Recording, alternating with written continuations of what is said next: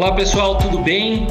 Estamos aqui com mais um episódio do nosso podcast, o Uro Talks, podcast oficial da Sociedade Brasileira de Urologia Seção São Paulo. Lembrando da nossa campanha desse ano, hashtag Saúde Masculina Sem Tabu, uma parceria com a Zodiac. E o tema de hoje vem muito a calhar com questões de alguns tabus, né? Tanto em relação à própria questão do tema, como eventualmente com a dificuldade que os urologistas podem ter ao acompanhar esse tipo de doença, digamos assim, ou pelo menos condição. Nós vamos falar aqui de tratamento clínico da infertilidade masculina. E para isso, como sempre, a gente trouxe aqui três grandes especialistas e é um prazer para mim pessoalmente estar com esses três especialistas aqui, porque eu passei a minha formação de urologista assistindo eles e querendo ser igual a eles. Então, hoje eu estou aqui muito orgulhoso de poder participar de um evento conjuntamente com eles. Primeiro deles, então, vou apresentar para vocês, está aqui o Dr. Marcelo Vieira, ele é professor doutor urologista lá do projeto Alfa e Beta e coordenador do PAI. Marcelo, obrigado por você ter aceitado o convite.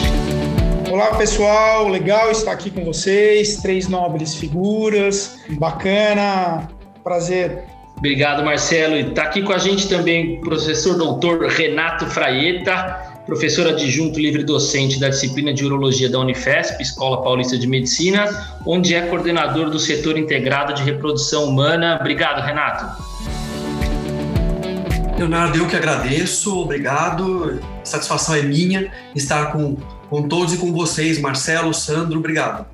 E também está aqui então com a gente o Dr. Sandro Esteves, que é professor doutor colaborador da disciplina de urologia da Unicamp, da Universidade de Argos na Dinamarca, diretor da Androfert de Campinas e nosso atual chefe do departamento de infertilidade e reprodução humana. Obrigado, Sandro.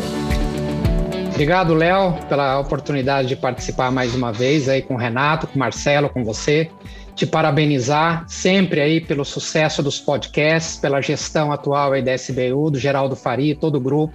É um prazer estar sempre com vocês. Muito bom. Então, para a gente começar a esquentar um pouco aqui, né, e até ir aos poucos introduzindo o tema, a gente vai falar de infertilidade masculina.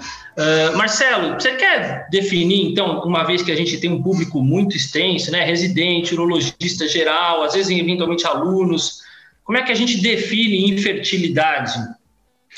A infertilidade é uma doença, primeiro que é uma doença de duas pessoas, que é uma novidade para o urologista geral, e depois que é uma doença de definição clínica. Infertilidade é quando um casal é, não consegue é, a gestação natural depois de 12 meses de relação sexual sem contraceptivo, pelo menos com duas relações sexuais por semana. Existe uma é, uma adaptação que diminuía esse tempo para seis meses é, com a idade mais avançada da mulher, e a idade avançada, eu digo 38 anos. É, é uma é, modificação um pouquinho mais recente. Até ia perguntar para os meus colegas se eles concordam com essa adaptação, vamos dizer, da, da definição de infertilidade conjugal. Pode dizer, Sandro. A minha definição de infertilidade masculina é uma doença do sistema reprodutor causada primariamente por alterações que envolvem, por exemplo, alterações seminais, mas condições também genéticas e congênitas, alterações anatômicas, endócrinas, funcionais e até imunológicas, doenças crônicas e condições sexuais incompatíveis com, com, com o coito. Essa é a definição que eu costumo usar e enfatizar que a definição da infertilidade masculina ela vai muito além de simplesmente olhar um espermograma e dizer que o espermograma é anormal. E a análise do espermograma anormal é utilizada por muitos colegas e ginecologistas e pessoas que trabalham com reprodução humana como uma definição do fator masculino.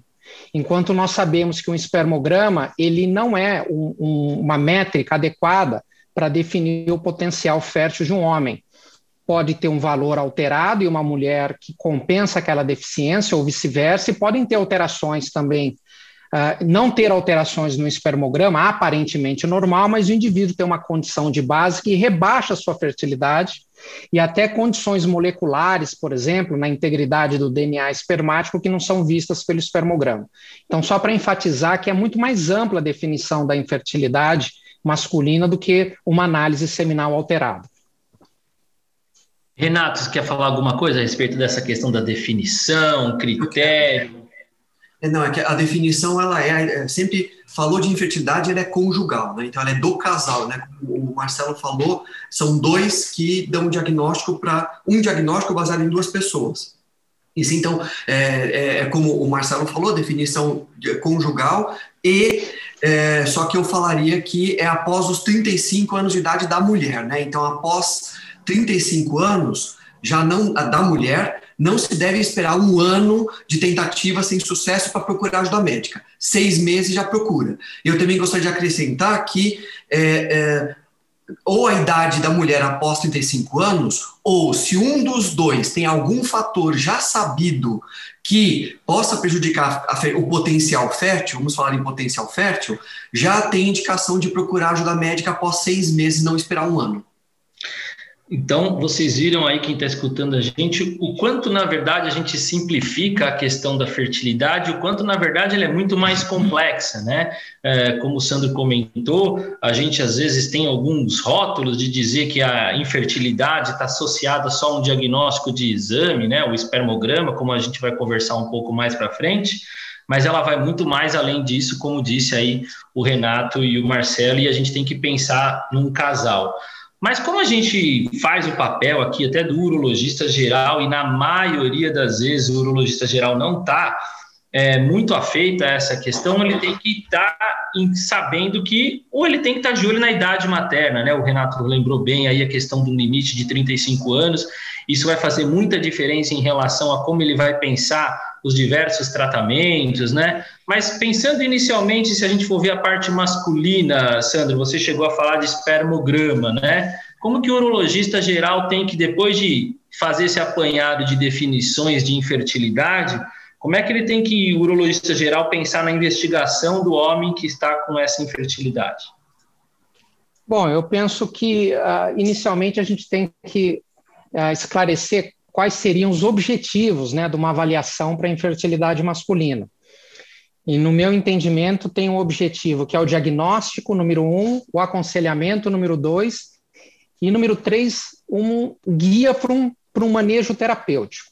Então, qual que é o nosso objetivo como urologista vendo um paciente com queixa de, de, de infertilidade? Em primeiro lugar, é tentar detectar se existe uma condição potencialmente tratável, curável ou, ou que a gente possa otimizar.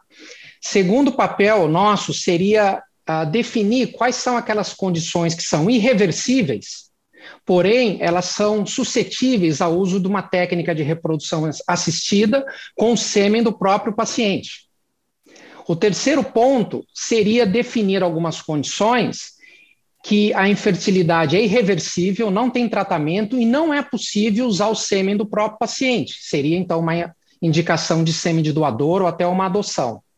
E nesses três pontos aí é importante que a gente sempre fique de olho em comorbidades que poderiam estar afetando a saúde geral do homem, porque hoje nós sabemos que o homem com infertilidade ele tem um risco maior de várias doenças, inclusive alguns estudos recentes mostrando que ah, até do ponto de vista de longevidade e comor comorbidades, né, é maior nos homens com infertilidade. E por último, é importante dizer que o papel do urologista também, mesmo quando um homem vai para uma técnica de reprodução assistida, é tentar otimizar a saúde desse indivíduo, ou com estilo de vida, ou com algum tipo de tratamento, para melhorar o resultado da reprodução assistida e até discutir se existe alguma condição genética que poderia ser transmitida para a prole. Então, assim, veja a importância do papel do urologista, uh, não simplesmente numa coisa, isso eu, eu consigo tratar ou não, mas ele aconselha, ele ajuda no manejo. E aí você entra, então, no manejo da infertilidade masculina. No mínimo, nós deveríamos tirar uma ótima história clínica, sempre realizar um exame físico e realizar uma, uma ou duas, pelo menos, análises seminais em um laboratório que permita né, que a gente utilize aquele resultado uh, de, uma forma, de uma forma adequada. Então, história clínica, exame físico, análise seminal. Com esses três elementos, aí nós vamos definir o que, que vem depois. Se vai ter um teste de função espermática, uma avaliação endócrina, uma avaliação genética, um exame de imagem. Então, seria para iniciar essa discussão a minha, minhas colocações, Léo. Eu costumo falar que, a, assim como na medicina sexual, a infertilidade ela também é um potencial marcador de saúde né, do homem. Né? E, e, o homem que é infértil, ele com certeza tem que investigar, provavelmente no futuro, outros potenciais comorbidades que estariam associadas a isso. Mas já que a gente entrou na questão do espermograma, eu acho que isso é um ponto que também para o urologista geral é muito importante a gente conceituar, né? É, Renato, quando o, o, urologista pede lá o espermograma e ele vai avaliar um, um espermograma, ele, a gente tem todos aqueles critérios ali para avaliação. No urologista geral, que ele vai, a primeira análise que ele vai fazer ali, qual é a recomendação que você daria em relação a número de espermogramas, quantidade de espermograma em relação às alterações? Como, qual é a recomendação que a gente faz para os pacientes? Bem, continuando o raciocínio, né, então, após anamnese exame físico, o, espermograma. Recomendação básica, procurar, às vezes tem uma dificuldade que a gente sabe, é, tentar, é o paciente que pode querer fazer por plano de saúde, mas fundamental é que seja feita no laboratório de qualidade. A qualidade do exame é fundamental, porque se for um exame mal feito, isso confunde muito, isso bagunça todo o, o planejamento a seguir. Então, Mensagem importante: procurar fazer um laboratório de confiança que faça direitinho. O mínimo que o urologista pode ter de informação é até olhar nos valores de referência e ver se preenche os critérios, os valores de referência recomendados pela OMS, que ainda tem muito laboratório que nem os valores de referência são os recomendados pela OMS. Então, já, se já não é, já começa a desconfiar. Então, laboratório de qualidade, é, que respeite os valores de referência, que você, o máximo que você confia, o melhor possível. Tá? Uh, o ideal são pelo menos duas amostras, devido à grande variabilidade que todos os homens têm é, e também pode ser variabilidade, então, é, é, de laboratório, interpessoal. Então, duas amostras são interessantes. E pode-se trabalhar com a média. É, é, se o homem tiver um espermograma normal, podemos até discutir de uma segunda amostra ser dispensável, mas acho fundamental, se faz um espermograma e tem uh, alteração, não se basear numa amostra somente alterada, porque qualquer, várias situações podem levar um espermograma alterado e você pode julgar aquilo como alterado e não ser. Então, tem amostra alterada, repete o exame. A gente pode colocar a pesquisa hormonal também, uh, a, o exame hormonal, como parte da pesquisa básica. Mas se o homem tem espermograma normal, passa a ser até dispensável a pesquisa hormonal, o que é fundamental, que é importante ter, se tiver alteração seminal, fazer dosagens hormonais também. O, o, Renato falou bem nessa questão do, do, hormonal, né? Eu acho que até por uma questão de ordem prática de consultório, quando o paciente vem com queixa de infertilidade, a gente acaba habitualmente já fazendo esse kit, né? De investigação hormonal, vem com investigação hormonal e o, e o espermograma junto, para a gente já ter isso completo com o conceito para poder passar para o paciente. Uh, mas, Marcelo, se você entender como o Renato falou e como o Sandro chegou a comentar em algum momento, que o espermograma não é um exame único e bem claro para a gente definir como potencial de fertilidade ou como eventual é, diagnóstico definitivo e que existem outros tipos de provas funcionais em relação à, à função espermática. Como é que é isso na prática hoje? Existe alguma outra questão relacionada a provas de função espermática que hoje na prática, até do dia a dia, lembrando que a gente pode ter aqui gente em grandes centros e também no, nas periferias do país. É, como é que está funcionando isso em relação a mais provas de função espermática? Então vamos dar uma resumida. Eu sempre falo que assim a gente tem uh, fatores que interferem em espermatogênese. Vem da embriogênese, da formação do camarada quando ele é duas células na ou um conjunto de células no útero materno, genética que a gente não pode interferir, aí vem doença, droga, cirurgias, ambiente, estilo de vida, tal, e o tal do espermograma que vai mudar, né? Todo mundo já recebeu aí, foi está em consulta pública desde março de 21, o novo manual da MS, que propõe uma mudança, retomada em algumas coisas e outras coisas. E, e por isso que eu peguei esse gancho, quer dizer, a OMS, a OMS, a OMS colocou alguns outros fatores de avaliação no espermograma, que se já o espermograma básico e bem feito é difícil de ter em outras localidades, você imagina falar em prova de função. Algumas foram é, retiradas do rol de, de exames e algumas foram é, colocadas, acrescentadas. E aí vem é, a questão do estresse oxidativo e das, é, de, das provas de fragmentação, tanto de fragmentação de DNA, quanto de capacidade é, é, antioxidante do sêmen, que vão ser incluídas, ou que serão incluídas, é, no, e que estão no, no, próximo anual, que vai dar trabalho de, de você acertar os laboratórios. É muito difícil a gente falar em controle de qualidade é, em um país que não tem. É, quantos espermogramas nós vemos hoje ainda com um manual antigo, não de 2010, que já faz 11 anos, mas do manual anterior. Então, é o que, que a gente pede, né? O que eu costumo falar nas aulas é que você conheça o laboratório que você pede o exame. Então, por exemplo, é, eu sempre falo, procure na sua região ou na sua cidade, se tiver melhor, é, uma, é um, algum serviço que trabalhe com reprodução assistida, que uh, são uh, embriologistas capacitadas, que trabalham, que conhecem o que é um gameta e, enfim, que fazem um espermograma decente. Mas uh, isso é muito difícil, né, Leonardo? quem sai dos grandes centros é complicado, né?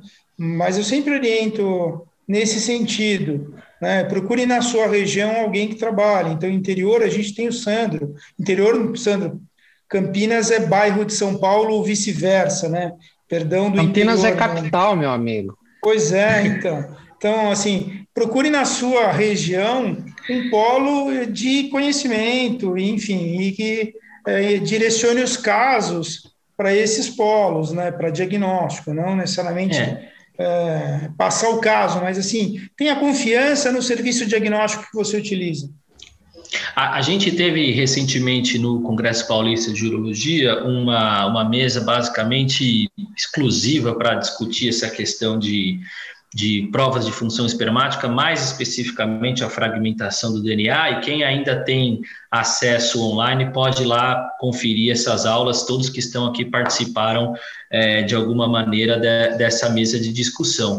Uh, e eu até aproveito então para falar para o Sandro, que a gente sabe que é uh, bastante defensor da utilidade prática da fragmentação de DNA já há algum tempo. Uh, e até eu sei que é longo, extenso, mas vamos tentar resumir isso um pouco aqui para transformar isso de uma forma mais prática, Sandro. Talvez a fragmentação de DNA seja o que hoje seja considerado pelo urologista, tanto o mais especialista em relação à fertilidade quanto de urologista geral, de como um segundo exame de complementação para o espermograma, né? Mas ele tem muitas nuances, muitas variáveis. Faz um pequeno apanhado para a gente em relação a essa questão. Não, perfeito, Léo. Eu acho que o que o Marcelo comentou com relação ao espermograma está correto.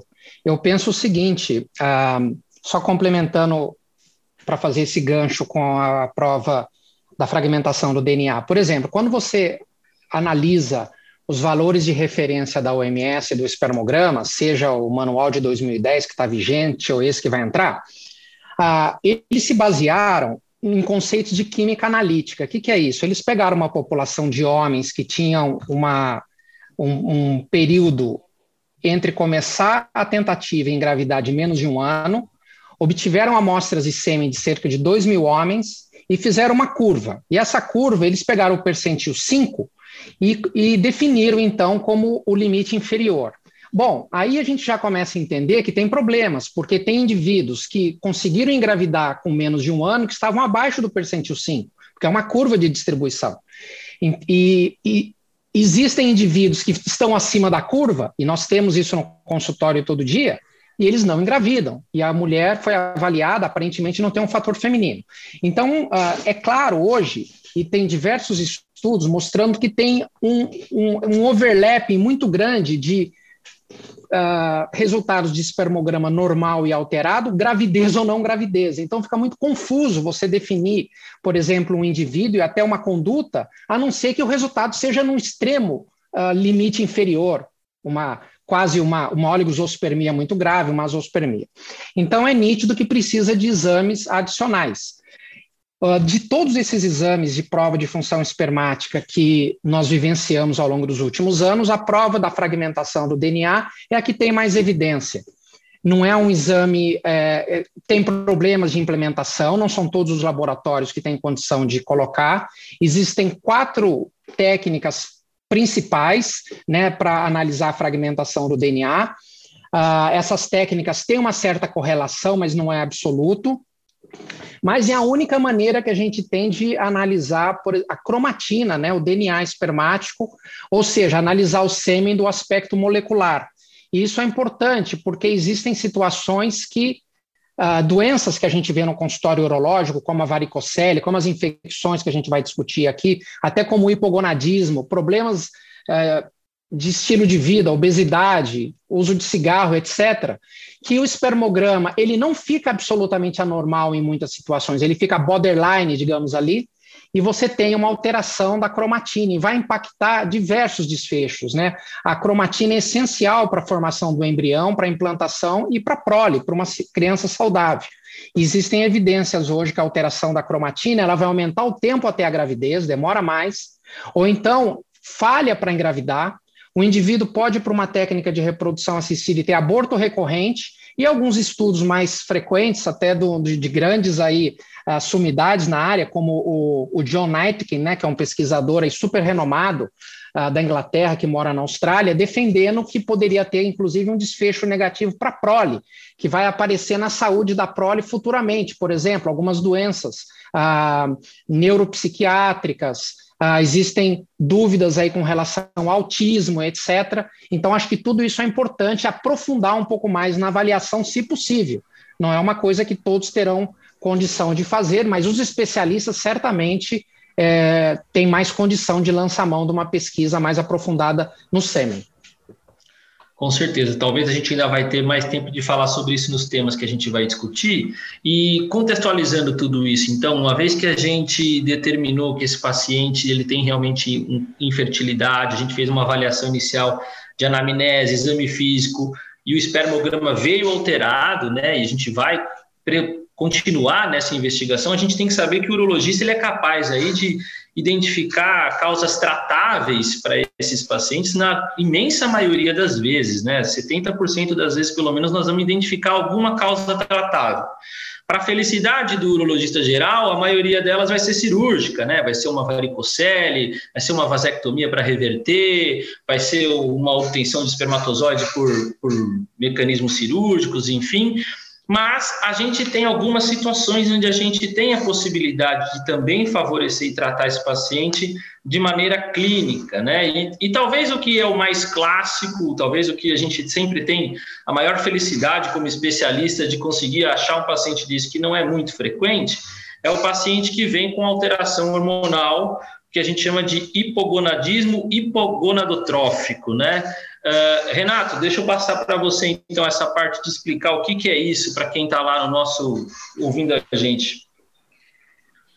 É, falar de maneira geral, é, bom, assim, primeiro, essa é a situação é, clínica que realmente não é empírico, é, uma, é, é a situação tratável mesmo. A pena, entre aspas, é que é 1% dos homens inférteis. Então, mas é o resto, né, as situações clínicas, elas são as, as demais, as outras medicações são uh, consideradas empíricas, tá? Uh, o hipogonadismo hipogonadotrófico é, então, uh, é uma insuficiência gonadal, então testicular, só lembrar que o testículo tem duas funções, produzir hormônios e produzir gametas, pode ser um dos dois, Tá? Então, é, é uma uh, insuficiência, uma diminuição da função gonadal em decorrência de diminuição ou ausência da secreção central de FSH e LH. Então, por isso que é um hipogonadismo hipogonadotrófico. E o diagnóstico é feito hormonalmente, né, dosando, ele tem, algum, eh, ele tem alguma insuficiência testicular, né, então, ou da espermatogênese ou hormonal, e tem baixos ou suprimidos índices de FSH-LH, e você tem o diagnóstico. E aí é sempre, e aí é, é, tem várias, uh, uh, tem um leque muito grande, mas lembrar que uma delas é a síndrome de Kalman, que é a síndrome olfativo genital, em que o homem tem infertilidade e tem anosmia.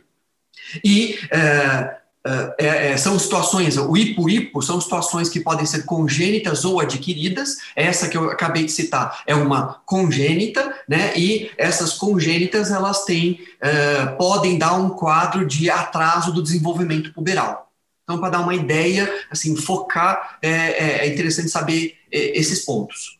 E, e, Marcelo, pensando nos diversos diagnósticos diferenciais que a gente pode ter para esse paciente com hipogonadismo hipogonadotrófico, como é que o urologista, aliás, ele tem que se beneficiar de fazer esse diagnóstico, né, e ficar feliz que fez esse diagnóstico, mas como é que ele também pode identificar um prognóstico para tentar, isso faz diferença entre os diversos diagnósticos para estabelecer início de tratamento, pensar como ele vai começar esse tratamento, como é que o urologista raciocina para isso?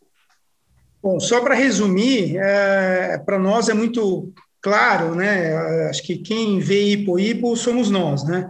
Mas o hipogonadismo hipogonadotrófico é caracterizado por FSH e LH baixos, baixos que eu falo é níveis pré-púberes, e testosterona baixo associado à zoospermia. Então, só para o urologista geral entender o que é um hipo-hipo. A partir daí, você parte para as causas. Uh, são várias, como o Renato falou. Uh, o Kalman é a que eu menos uh, gosto de achar. Eu fiz um diagnóstico de Kalman faz 45 dias lá em Santos, um médico uh, que, assim, como médico, ele nunca tinha se tocado do problema. Então, se você for falar em prognóstico, Léo, primeiro que assim, o fator mais legal de tratar, como o Renato falou, pena que é raro, né? Você repõe gonadotrofina e esse paciente vai de aso para espermatogênese e a experiência que eu tenho é, é de gravidez natural numa, numa porcentagem muito boa dos pacientes. Exceto o Kalman, é, eu tenho, acho, meia dúzia de pacientes com calma. Lembro muito bem de dois irmãos que um não respondeu do tratamento, o outro respondeu. É, mas, de uma forma geral, se você for faz, falar em fator prognóstico e tratamento de hipo-hipo, calma é um fator de mau prognóstico. Testículos menores de 5 centímetros cúbicos é um fator de pior prognóstico para resposta. É, e pacientes que usam testosterona muito tempo. A gente deve lembrar que, como você falou, esse, esse é, paciente com hipo-hipo tem é, um atraso puberal. E, geralmente, essa puberdade ela é induzida com testosterona e não com gonadotrofina. E esses pacientes usam testosterona por muitos anos. Então, é o cara que induziu puberdade atrasada, então, quer dizer, ele não teve nos 14, a mãe espera os 15, 16, não teve, leva no médico, começa a tomar testosterona com 16, 17 anos e vem para a gente com 30. Então, são mais de 10 anos de testosterona, são testículos atróficos, e esse paciente é o paciente que tem um mau prognóstico de resposta para o tratamento. A experiência mundial não é muito grande, mas é, é, são esses pacientes que não respondem. Testículos pequenos, testosterona há, há mais de 10 anos é, e portadores de síndrome de Kalman. Aproveita, Marcelo, você mesmo, então, até para a gente lançar o alerta, que é muito importante. Toda vez que a gente discute esse assunto, eu faço questão de bater nessa tecla em relação à testosterona. Né? A gente não é incomum, a gente tem um trabalho clássico lá da, da onde mais de 30% dos urologistas ainda prescreviam testosterona como tratamento de infertilidade. Então, aproveita para falar um pouco dessa relação com o uso da testosterona exógena e se isso está indicado ou não nesse tipo de paciente. É, isso vem da fisiologia, né? Então, é, na puberdade, o hipotálamo secreta o GNRH que estimula a hipófise anterior a produzir LH-RH, que no testículo vai estimular as células de Leydig e o epitélio germinativo a produzirem as células de Leydig testosterona e epitélio germinativo mais a testosterona intratesticular é, a conduzir a espermatogênese e maturar espermatozoides. Então, quando você. Isso funciona com feedback negativo. Então, quando você tem testosterona é, em excesso no sangue, a hipófise entende que o testículo está funcionando muito e isso funciona com feedback negativo. Ele bloqueia a produção é, do LH. A gente tem que lembrar que o gonadotrófilo é uma célula única, bloqueando a, a produção de testosterona, bloqueia a produção de FSH e você entra num bloqueio hipofisário, que é aquilo que a gente vê nesses pacientes usuários de testosterona. Uh, e essa é uma situação complicada. A maioria dos pacientes sai do bloqueio com três a seis meses de suspensão da droga, mas tem relatos de 18, 24 meses uh, de bloqueio hipofisário e tem alguns pacientes que nunca saem desse bloqueio hipofisário. Por isso que no final dos anos 80, quando a testosterona foi testada como uh, anticoncepcional masculino, que seria ótimo, né, é, ela foi abandonada, porque é uma droga que não volta, que não permite o retorno da condição de fertilidade num, num, curto período de tempo. Por isso que a testosterona, do ponto de vista de, é, de fertilidade, é o verdadeiro veneno. E o que a gente mais vê hoje é, é a tal da modulação hormonal. E, putz, eu, na minha opinião, isso é um crime. Mas, enfim, eu gostaria de ouvir a opinião dos outros colegas. Nós temos provavelmente vários crimes. Eu recebi num grupo de WhatsApp hoje uma divulgação de um implante não absorvível de clomifeno. Então, a gente tem alguns crimes acontecendo aí no, no, no meio médico. Sandro, aproveita então para falar. Esse paciente hipogonádico, hipogonadotrófico, a gente não vai usar testosterona, vamos reforçar, é proibitivo usar testosterona em infertilidade. Como é que você trata esse paciente? Depois eu quero ouvir de cada um se todo mundo faz igual, se cada um faz diferente. Bem, Léo, o que eu faço é, é uma, eu tento discriminar se esse hipo-hipo ele é congênito ou ele é adquirido. Então, por exemplo, como já foi dito, os níveis de FSH e LH geralmente ficam menor que 1,2 unidades internacionais por litro. Então, se você tem um indivíduo com azospermia, fez então, examinou o testículo, é um testículo que está hipotrófico, você sente que a consistência está menor. Estou falando daquele adulto chegando no consultório, né? Vamos pensar nesse paciente.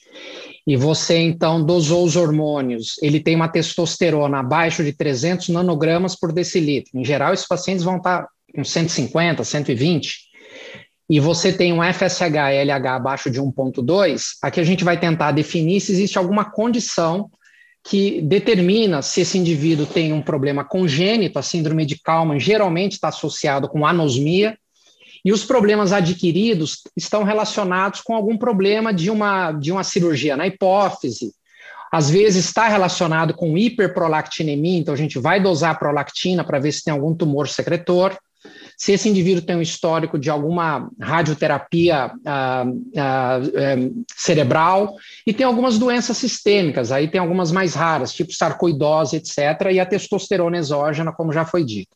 Então, no paciente que tem esse hipo-hipo, que ele é. E tem casos idiopáticos, então, só para terminar dentro da, da questão da etiologia, tem alguns casos idiopáticos.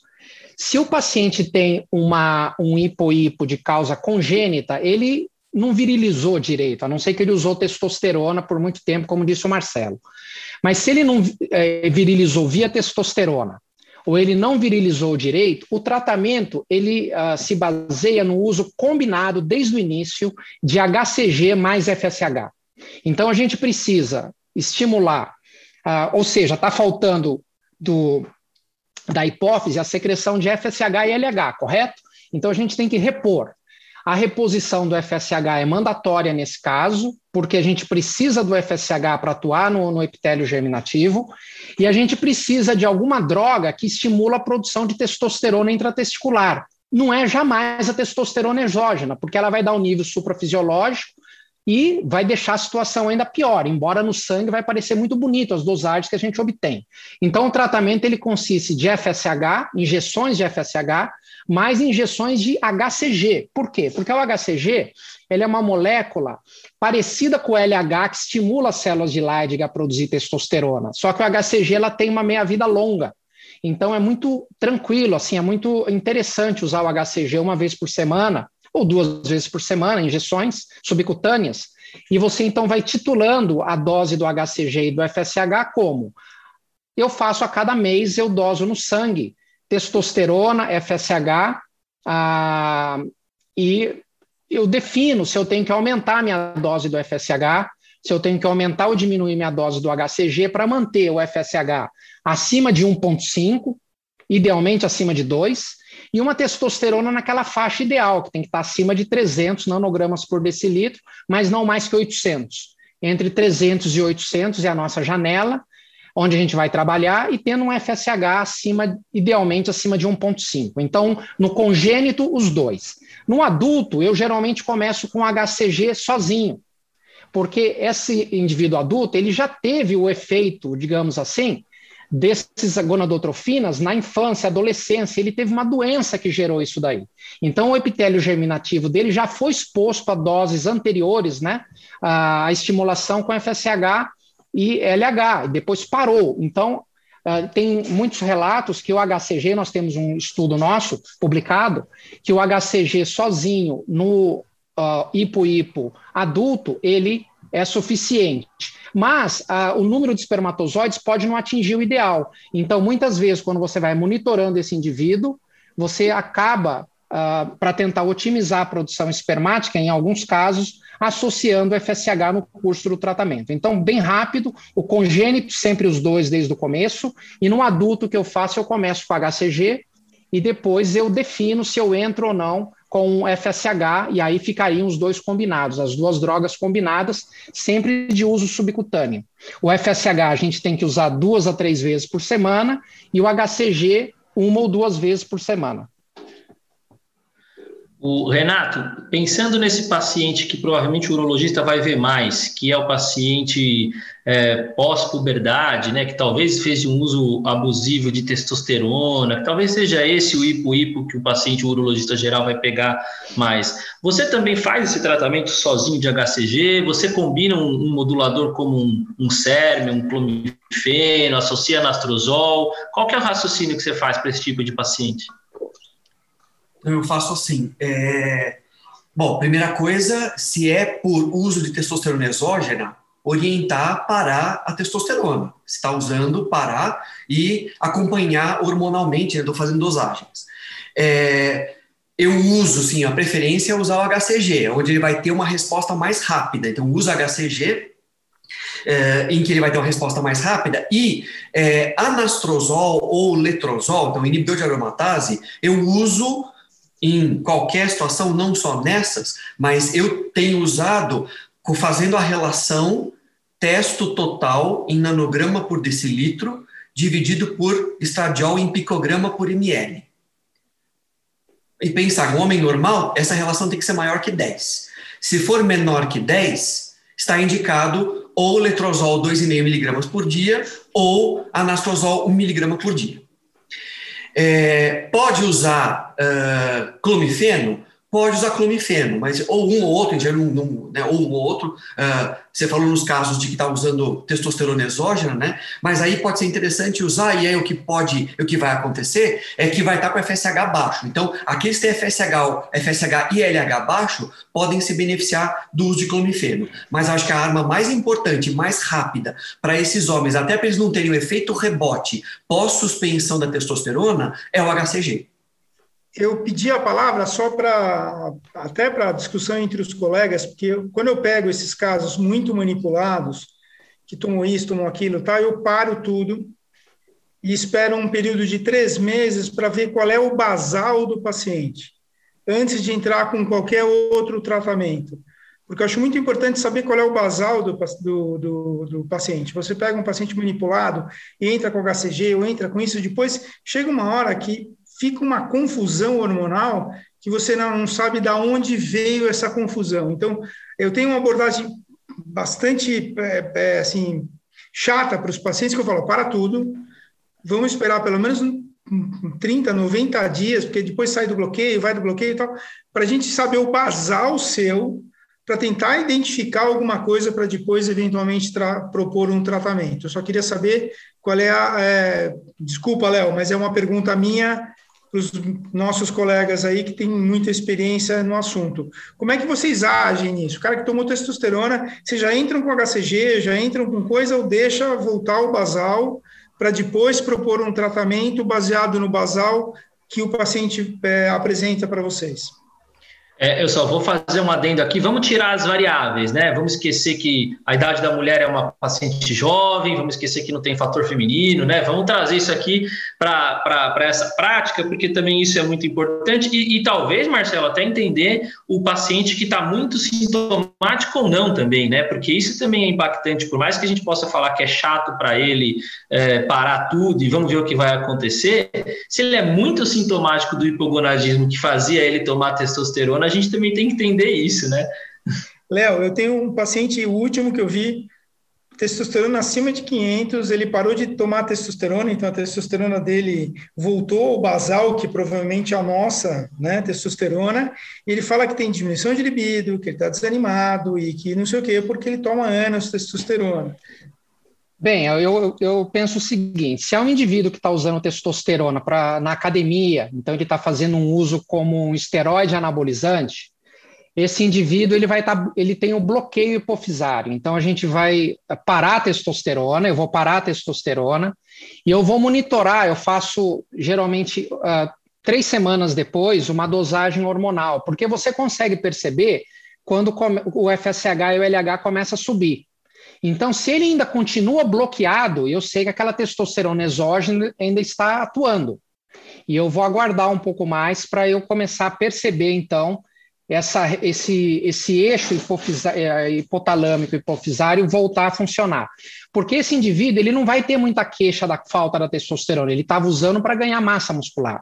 Então, a minha preocupação não é esse hipogonadismo sintomático. Eu posso aguardar um pouco mais para iniciar a minha terapêutica. Eu vou monitorar no sangue, vendo essa elevação do FSH e o LH que deve ocorrer num período ali de três meses, depois da interrupção do uso. Aquele outro indivíduo, que é o, o homem com infertilidade, que tem um, uma oligospermia moderada, digamos assim, testículo menor, ele tem hipogonadismo, foi no urologista, no endócrino, ele prescreveu testosterona exógena, esse indivíduo, ele vai sentir falta daquela condição que ele estava pelo uso da testosterona. Esse indivíduo, se ele tem essa queixa para mim, eu começo com HCG uh, ah, mais rápido, para não deixar, vamos dizer assim, o tempo de, de, de, sintomatologia do hipogonadismo muito longo. Eu tenho a tendência de começar mais cedo com o HCG nesses casos aí que tem já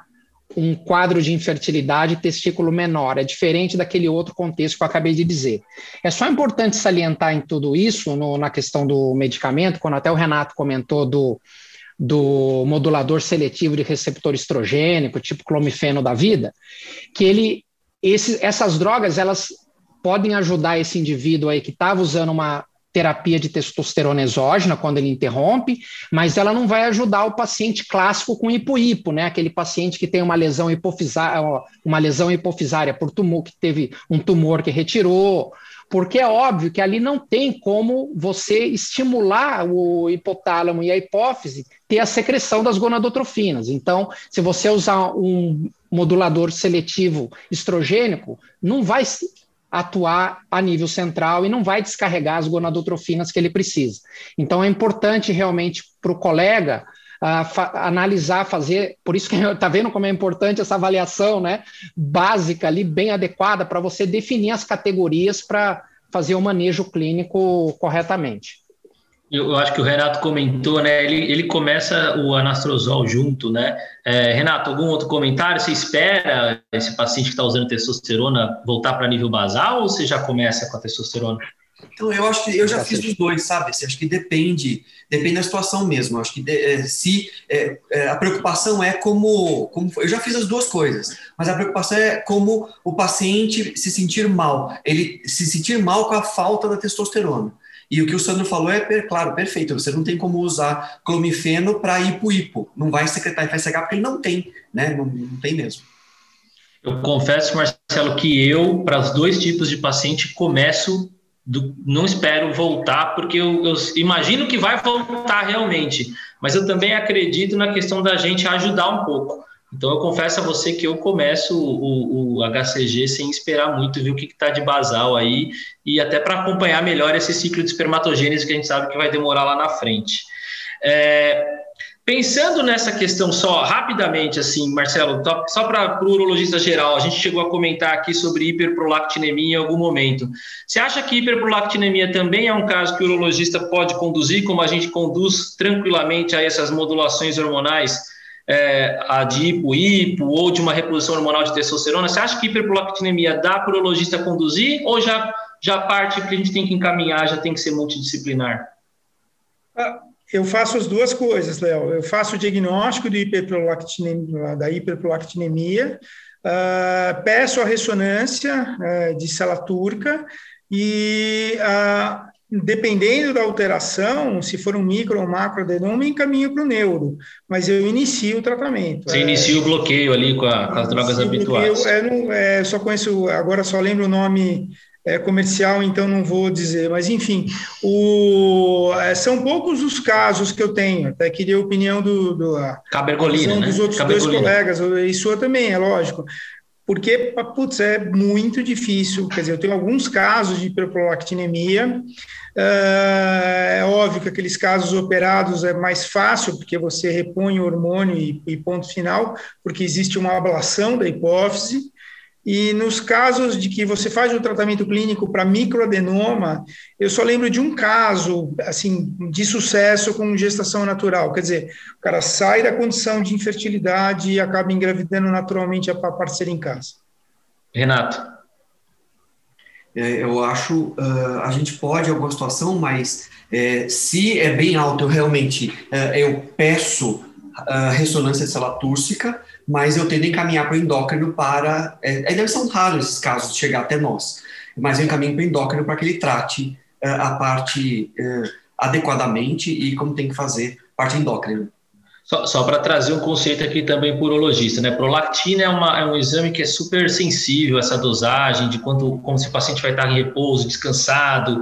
Então a gente considera níveis elevados aí de prolactina sempre valores acima de 50, né? Porque vai estar naquela faixa de alterado, alterado mas isso não tem relevância para a parte da fertilidade. A gente vai considerar valor alterado acima de 50. Para complementar, sim, eu queria dizer o seguinte, que uh, eu costumo pedir dosagem de prolactina, e porque a dosa, se você tem uma hiper, hiperprolactinemia, pode estar associado com uma redução, inclusive, da testosterona total no sangue periférico, e tem estudos aí mostrando que tem uma relação com a contagem total de espermatozoides móveis, uh, diminui. Então, e eu trato.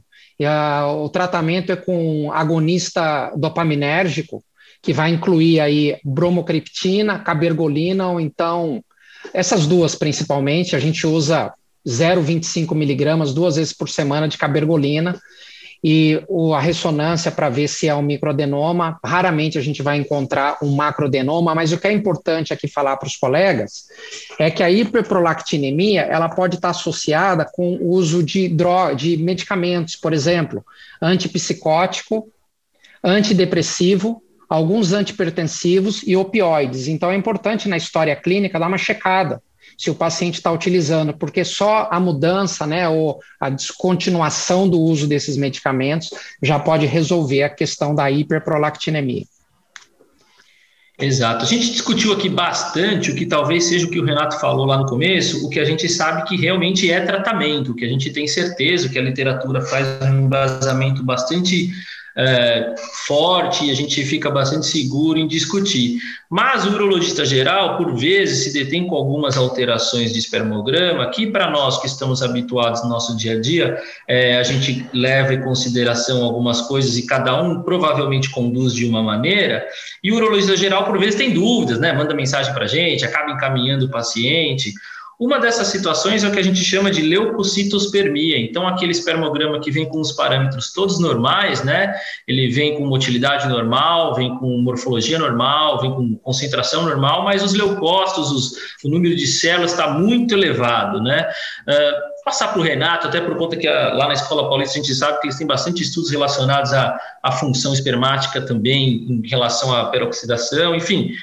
É, Renato, explica um pouco aí essa condição da leucocitospermia. Qual que é o valor clínico disso e como que o urologista tem que identificar isso e, e pensar no, na condição do paciente? Bom, leucocitospermia, então, por definição, é uh, contagem de neutrófilos no sêmen maior ou igual a 1 milhão por ml. E, uh, bom, a principal. Uh, a gente vê, até pede duas amostras, por exemplo, e é, pode acontecer de numa amostra não vir e na outra vir, e isso depende também até se ele urinou antes, se o paciente urinou antes porque lava a uretra, e aí isso pode diminuir a presença de leucócitos, mas é, a principal situação é, é associar a presença desses neutrófilos a uma infecção uretral, então uma uretrite, que hoje em dia, eh, nos dias de hoje, então é muito mais comum ser uma uretrite não gonocócica. Uh, isso dificilmente vai levar um homem à, à, infertilidade, mas a preocupação grande é que isso transmite na relação sexual, se for uma uretrite não gonocócica, e eh, contamina a mulher e a mulher acaba se prejudicando e ela tem toda, a, como a gente fala, a infecção canalicular ascendente, então vai para uma cervicite, uma endometrite, uma salpingite e aí tem toda a repercussão. Então, frente a uma leucocitospermia, uh, para confirmar a, a, a leucocitospermia, para confirmar a infecção, o correto é você fazer é, avaliação de leucócitos na urina de amostra inicial. Seria o ideal. Só que isso uh, vai, uh, vai uh, demorar mais, e até para uma situação de você resolver mais rapidamente, a nossa conduta é introduzir antibiótico para o casal. Não trata o casal de uma vez. Mas só queria falar, terminar mais uma coisa a respeito desse assunto e dizer que não é só a infecção que pode fazer isso. O uso de drogas, outras substâncias também podem aumentar leucócito neutrófilo no sêmen e nem por isso é uma infecção. Então é importante deixar isso claro para os urologistas. É, eu acho que, que é, que, é, importante, né? E esse raciocínio de, de tratamento empírico para essa condição, entender que talvez isso não seja a causa, né, da fertilidade em si. Apesar da gente saber, de novo, que talvez uma leucocitospermia esteja talvez associada a um estresse oxidativo também, né? E, e o ambiente testicular eventualmente não estar tão adequado para essa questão da espermatogênese, mas eu acho que é que fica um recado. Eu não sei se se o Marcelo ou o Sandro fazem diferente alguma coisa nesse sentido. Marcelo, você faz alguma coisa diferente em leucocitospermia? Você prefere esperar? Cara, a grande dúvida da leucocitospermia é tratar uma uretrite ou uma prostatite. Que é a grande dúvida. Infecção urinária no homem é muito sintomática. Então, ah, se você for pensar nas uretrites não gonocóticas, você é, vai pensar na clamídia, que é o agente infeccioso mais comum, e putz, acho que quase a totalidade dos serviços trata o casal é, com droga anticlamídia no começo da, do estímulo ovariano para reprodução assistida. Uh, eu vejo igual Renato, quer dizer, a infecção da uretra e da próstata não muda a espermatogênese, mas muda o ambiente é, é, no qual o espermatozoide vai estar inserido, quer dizer, é, muda o ônibus, não muda o passageiro. Mas mesmo assim, esse ônibus pode prejudicar o passageiro e, e, a gente tem que tratar de alguma maneira. A minha grande dúvida é sempre em relação a tratar como uretrite ou como prostatite. Eu sempre levo em conta a parte clínica.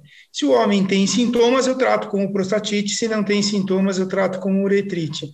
Mas essa é uma discussão muito. É, é, complicada da gente ter. Teoricamente, como é que a gente individualiza ou compartimentaliza a infecção é, do trato geniturinal mascu geniturinário masculino? Eu acho muito difícil, né? Acho que cada Principalmente um ter... assintomático, né, Marcelo? Principalmente Sim, assintomático. Cada um, cada um vai ter a sua maneira. Eu lembro que a Escola Paulista, durante um tempo, fazia um, é, o exame de primeiro jato e jato urinário depois. Se era primeiro jato, tratava uretrite é, Renato, isso eu estou lembrando de, de, um tempo, tá? E, e se não, enfim, tratava de outra maneira, né? Eu, na dúvida, quando eu tenho um caso que isso é muito pertinente, porque tem fumante, fumante tem aumenta leucócito, tem uma série de situações que aumentam. Quando eu tenho dúvida, eu trato para mais, eu trato como prostatite. Mas eu sempre falo para o paciente que assim, não adianta a azospermia e uh, com leucócito aumentado. Não, essa não é a sua causa de azospermia, não é isso que vai é, resolver a sua condição. É, mas acho que essa é uma dúvida de todo mundo, não, não tem uma resposta objetiva para essa, essa questão, por isso que eu vou pela clínica. É... E, e, se não, e se não melhorar essa leucocitospermia, você, então, você fala o que para o paciente? Que não era infecção, que deve ser por algum outro motivo. E aí, talvez nesse, nesse caminho, então, Sandro, é um dos locais onde a gente pensaria em fazer as provas de função espermática e aí a, a fragmentação de DNA tem espaço, então, aí nesse cenário? Eu acredito que sim. Na verdade, a leucocitospermia ele é um marcador de inflama inflamação no, no, no, trato reprodutivo. Essa inflamação pode ter um agente uh, microbiano ou não.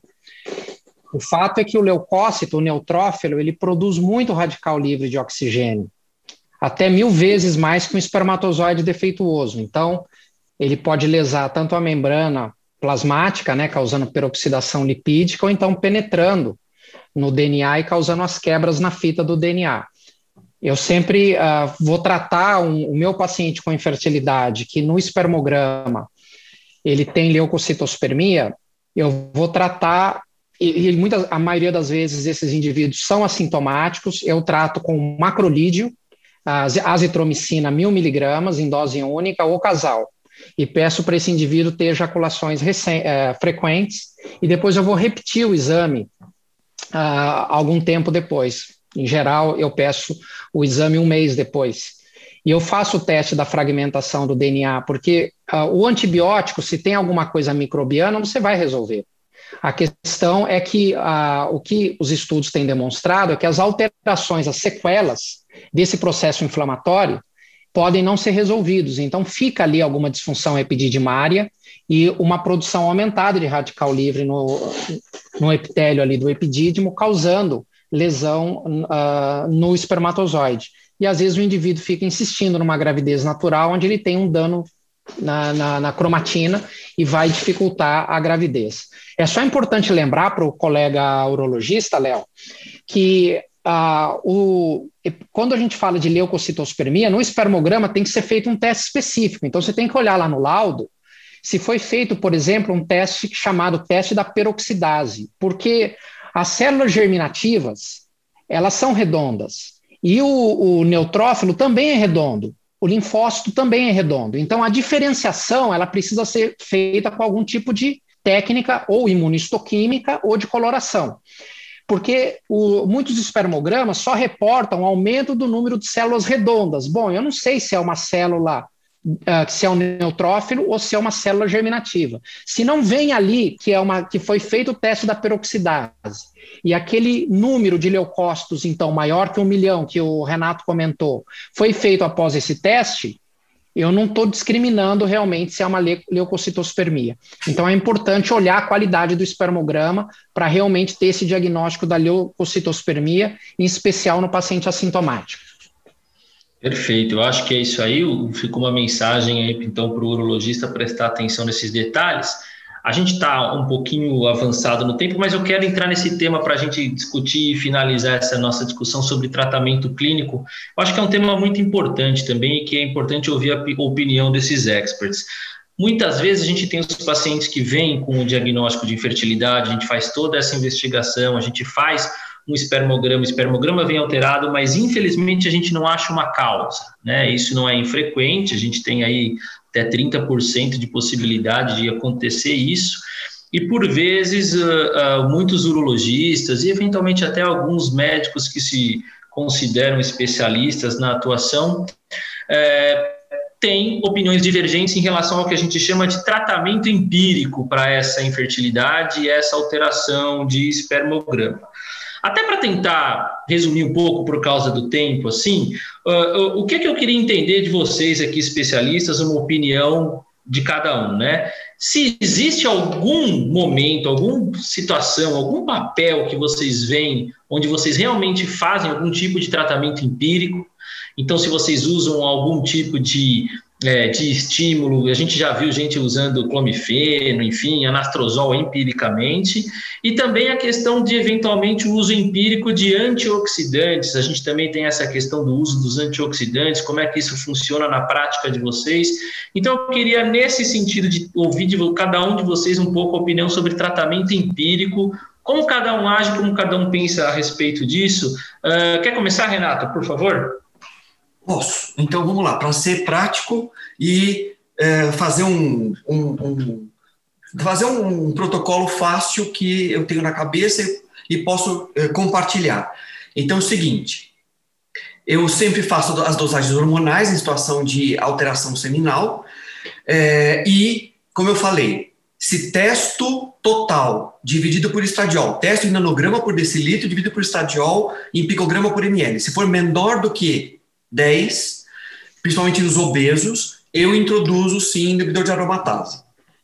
É, clomifeno, é, eu posso usar, não é uma regra, mas acho que depende da situação, mas em situações em que eu tenho uh, FSH, LH baixo, que não seja hipo-hipo, como a gente já discutiu, mas em situações em que uh, o, o FSH e LH estejam mais ou menos baixos, eu posso estimular a espermatogênese usando um pouquinho de extrato de clomifeno. E aí eu uso meio comprimido por dia, por pelo menos três meses. Quando a testosterona é refratariamente baixa e eu eh, quero melhorar a testosterona e acho isso, é importante para que tenha testosterona intratesticular e produção boa de espermatozoides, eh, aí eu posso lançar mão do HCG de acordo com a situação. E para finalizar, eu não sou favorável a utilizar antioxidante, porque eu sempre penso, sim, se ele tem é, radical livre de oxigênio, você tem estresse oxidativo, é, é, eu tenho que buscar, eu tenho que identificar qual a causa desse estresse oxidativo é, e é um, nossa, é um equilíbrio. Se ele tem um desequilíbrio, eu tenho que buscar onde é que está é, ou na clínica, na, na anamnese, ou, no, ou na, na, no exame físico, mas eu tenho que ir atrás do que está acontecendo para ele ter estresse oxidativo. Se for varicocele, opera varicocele. Se for obesidade, encaminhar é, dieta, exame, é, é atividade física, emagrecimento. Fumar, beber, usar droga, tudo isso a gente orienta que isso também pode afetar. Então, eu procuro agir de uma maneira, dessa maneira direta. Sandro, como é que é o seu raciocínio para esse tipo de situação? Bem, Léo, eu penso o seguinte, que se a gente for olhar a ciência, o que tem de publicação e o que recomendam os guidelines, principalmente o guideline da Associação Europeia de Urologia, o único dado que a gente tem mais efetivo como tratamento medicamentoso para o paciente com infertilidade idiopática, e lembra, infertilidade idiopática é aquele caso que o espermograma de rotina está alterado, né, algum parâmetro ali, concentração diminuída, né, e o exame clínico é normal, uh, os, a anamnese é normal, ou seja, a gente não consegue encontrar uma causa definida, a gente diz infertilidade de causa idiopática. Então, uh, o único tratamento que pode trazer um benefício baseado em evidência de estudo uh, controlado, prospectivo, randomizado, é o uso do FSH exógeno. É a terapia com gonadotrofina. Aí a gente tem, por exemplo, uma meta-análise que é relativamente recente, ela tem cerca, foi publicado no European Urology, sete estudos randomizados prospectivos mostrando que o uso de gonadotrofina, agora FSH, uh, duas a três vezes por semana, aumentou em média em 3 milhões o número de espermatozoides. E o intervalo de confiança ali foi curto, de 2 milhões e meio até 4 milhões. Então, você vê, um intervalo curto e foi robusto o efeito. Então, se você, ou seja, quisesse basear de fato em evidência científica para usar alguma coisa, seria o uso do FSH ah, exógeno. Considerando que você vai ter esse aumento do número. Se o indivíduo ele tem 1, 2 milhões de espermatozoides, é muito provável que você não ajudou em nada, porque ele vai manter ainda num nível de oligosospermia e vai precisar de uma reprodução assistida. Agora, se ele está borderline e você tem uma paciente ali que não tem uma, que tem uma idade favorável e que dê foi investigada, não tem um outro fator feminino importante, você poderia lançar mão do, de uma terapêutica como essa. O, os, esses guidelines, eles dizem que, hoje em dia, o uso de inibidor da aromatase, antioxidantes, modulador de receptor estrogênico, eles podem aumentar o número de espermatozoides, mas isso não necessariamente se traduz um aumento na chance de gravidez. Então, o uso dessa, desse, dessas outras drogas, absolutamente empírico. Então, eu faço essa consideração aí com relação ao uso do, do FSH. Eu utilizo antioxidante, eu concordo plenamente com o que o Renato disse, a gente tem que buscar a causa do, do aumento do estresse oxidativo. Eu associo muitas vezes o antioxidante, embora eu entenda que a evidência a favor dos antioxidantes é pobre. A gente tem, inclusive, agora alguns estudos randomizados, embora com todas as críticas, mostrando que o uso de antioxidantes de forma empírica parece não beneficiar ah, os homens, principalmente alguns marcadores ali de estresse oxidativo. Não tem sido visto diferença. Mas eu costumo ainda utilizar ah, antioxidantes na minha prática, embora tenha que fazer essa ressalva. E eu uso muito pouco realmente o, o modulador de receptor estrogênico, porque tem casos que a gente vai aumentar o, o, nível de testosterona, mesmo usando se trata de clomifeno, 25 miligramas por dia, até 25% dos pacientes podem ultrapassar o nível teto e ter, então, muita testosterona que vai inibir o, o, eixo. Então, tem que, se for usar, é bom monitorar. E o inibidor da aromatase tem sim, uh, tem sim lugar, eu acredito, mas a evidência no sentido de aumentar a qualidade seminal, o número de espermatozoides para gravidez ainda é pobre. Mas é um medicamento interessante, porque realmente ele consegue fazer essa descarga maior ali do, da hipófise, né, com relação à gonadotrofina, e bloqueia essa conversão do, da testosterona para o estrogênio, que tem uma aromatização tanto na gordura periférica como a nível central, e essa aromatização é importante. Então, resumindo, a ciência diz que é o FSH exógeno que poderia ser considerado em alguns casos aí de infertilidade idiopática, e os outros medicamentos são empíricos nessas considerações que eu acabei de dizer. Marcelo, como que é o cenário para você? Bom, Léo, é bem objetivo. Eu sou um cara bem tradicional. Se eu não encontro causa conhecida e de tratamento é, efetivo, eu não trato. Então, tenho é, fragmentação de DNA, tenho é, varicocele e infecção, eu vou tratar. Varicocele clínica, grande e média infecção, eu vou tratar. É, do ponto de vista dos outros, é, inibidor da aromatase eu uso, para é, os casos que o Renato falou, mas a experiência que eu tenho de resposta é muito ruim. Tratamento empírico com FSH, para aumentar espermatozoide, a gente volta ao começo da conversa, onde nós definimos que espermograma não é marcador de fertilidade. Então, você aumenta 2, 4 milhões, 3 milhões, mas esses mesmos trabalhos mostram que a gestação, o índice de gestação, gestação natural não é aumentado, quer dizer, então é, é meio complicado. E, historicamente, eu sempre falo isso, antes do ICSI, antes das técnicas de reprodução assistida, já se usava citrato de clonifeno para os homens e não tinha resultado. Isso faz mais de 40 anos, né? Isso nós estamos falando dos, dos anos 80. Então, por que insistir em tratamento? Talvez tenha um ou outro paciente que vai responder em uma situação especial e que a gente não sabe qual é que é. Eu, pelo menos, não tenho muito claro esse paciente na cabeça. Então, eu trato aquilo que eu sei e que eu consigo diagnosticar e que eu sei que o tratamento tem uma resposta objetiva. Uh, o resto é difícil de falar, Léo. Esse é um, é um recado que a gente tem que passar para os urologistas, porque uh, a gente, quando está lidando com o casal, infértil, a gente tem que entender a expectativa desse casal, a dificuldade psicológica que esse casal já está passando. E quando você passa uma informação para eles que não é exata e você retarda, às vezes, um tratamento por conta disso, isso pode ser um problema mais grave depois, né? Então, eu acho que também tem que ficar, ficar claro isso para para quem vai acompanhar um paciente que tem infertilidade, entender o, o o explicar bem, né, expor as considerações do que, olha, eu até posso usar antioxidante e eu confesso que eu uso antioxidante em situações onde eu falo para o paciente, eu não estou te dando uma medicação que, eu, que vai melhorar o seu potencial fértil ou que vai é, melhorar a sua qualidade seminal com certeza. Eventualmente pode ajudar, é um estímulo para tentar mudar seu estilo de vida, é um estímulo para ver aquele paciente que não conseguiu melhorar a obesidade. O Renato falou, a gente acompanha para tratar a obesidade. Poxa vida, tem alguns obesos que não vão conseguir entrar na fila cirúrgica nunca, que não vão conseguir emagrecer nunca, e eu eu imagino, exatamente essa é a palavra, eu imagino que talvez eu possa ajudar ele de alguma maneira. Sandro, você ia falar alguma coisa de, de comentário?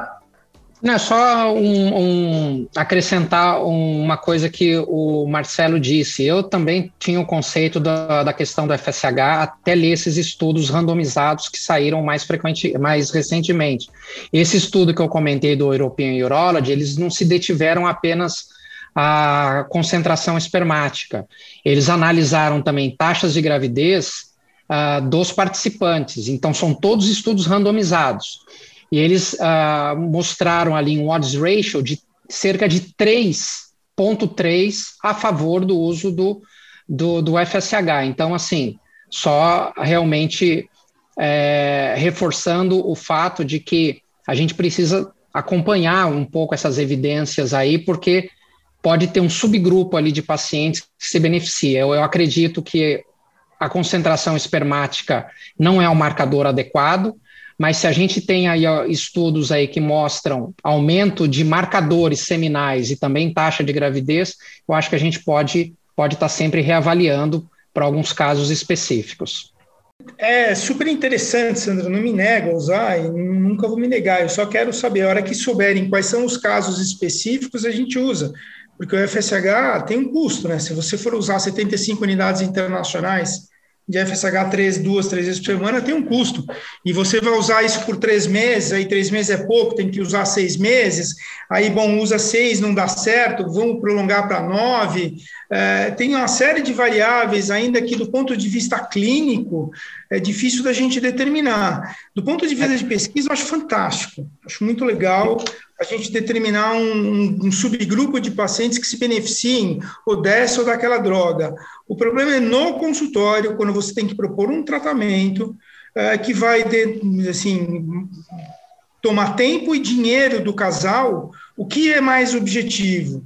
Então, essa é a minha preocupação. Então, a hora que isso estiver muito bem estabelecido, vamos usar a FSH. E, e eu sempre fui da, da teoria que gonadotrofina é melhor do que qualquer uma dessas outras drogas. Essas pesquisas são interessantes. Na mulher, é muito nítido que existem polimorfismos de receptores das gonadotrofinas e até da própria molécula.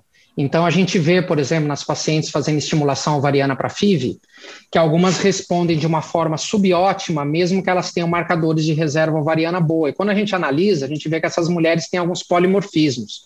Então, a gonadotrofina não age bem. É, de forma super interessante no homem também. Existem vários estudos agora mostrando esses polimorfismos de FSH, principalmente no homem. E esses estudos mais recentes que uh, foram uh, conduzidos de forma prospectiva toda, uh, utilizando FSH, eles olharam uh, o polimorfismo do receptor FSH e viram que os pacientes que se beneficiaram do uso do FSH para ter esse desfecho melhor foram justamente esses com polimorfismo. No futuro, eu acredito que essa farmacogenética, né, é uma coisa que vai ficar mais corriqueira. Então, a gente vai usar marcador ali, vai fazer um exame de sangue e vai, porque isso não é caro, é simples até de fazer. O Léo pode falar aí na, na, no ABC, tem um grupo aí de genética que faz esses marcadores e tudo. A hora que você conversa o preço, ele pode se, eh, se traduzir de uma coisa adequada e, como Marcelo disse, selecionar os pacientes que vão se beneficiar. É, eu acho que o, o, futuro ainda é bastante promissor nessa área, até porque uh, a gente tem visto aí uma tendência a valorizar um pouco mais o fator masculino, né? E também na questão, por exemplo, da reposição de testosterona, no, na questão androgênica, eu defendo muito que a gente tem que olhar mais para a sensibilidade dos receptores do que só para um marcador como a testosterona única. Mas a gente está aqui num avançado do tempo, uh, o pessoal já já está começando a querer desligar o podcast, então a gente tem que obedecer aqui aos nossos ouvintes e, e com certeza a gente teria muito mais coisa para discutir, talvez coisas muito mais específicas, né? Usar ou não estímulo hormonal em pacientes que vão ser submetidos a microdissecção cirúrgica, enfim, a gente teria outros temas, é, mas que de repente pode ficar para um próximo podcast, para uma próxima discussão, ou quando a gente pudesse encontrar aí presencialmente em algum outro evento. Né? Então, é, o, o Marcelo está aqui mostrando um negócio que vocês não conseguem ver dos bastidores, que tem muita coisa que a gente ainda tem que desmistificar de que acontece aí no, no mundo genérico. Então, é um dos nossos papéis aqui como Sociedade Brasileira de Urologia é trazer o que a gente tem de melhor evidência para vocês. Então, eu queria agradecer, para mim, eu com certeza aprendi, como sempre aprendo com vocês. Como disse, é um prazer para mim estar aqui entre vocês. Queria agradecer individualmente cada um de vocês. Uh, Renato, obrigado aí pela sua participação disponibilidade para esse tempo aqui. Eu agradeço o convite e agradeço a compartilhar com todos vocês. Obrigado. Marcelo, mais uma vez, obrigado por sua disposição e estar aqui com a gente discutindo esse tema. Obrigado. Obrigado, Léo. Obrigado. A um agradecimento à Sociedade Brasileira de Urologia e é sempre um prazer estar aqui com especialistas e amigos, né? acho que mais importante do que tudo. Com certeza, é sempre bom estar entre amigos. E mais uma vez, parceiro aqui de diretoria, queria agradecer. É, doutor Sandro, obrigado. Obrigado a você, para trazer esse tema da infertilidade aqui para esse podcast. Espero que todo mundo aí hoje correndo, fazendo uma corridinha, ou ali no, no, no intervalo do consultório, ou dirigindo, tenha aproveitado o nosso bate-papo aqui de hoje. Foi muito legal fazer esse bate-bola aqui com vocês. Um forte abraço para todo mundo. Perfeito, muito obrigado. Obrigado a todos que ouviram a gente até agora. E esses episódios todos estão disponíveis nas nossas plataformas de streaming, também no site da SBU, www.sbu-sp.org.br. E nos vemos no próximo episódio. Até lá!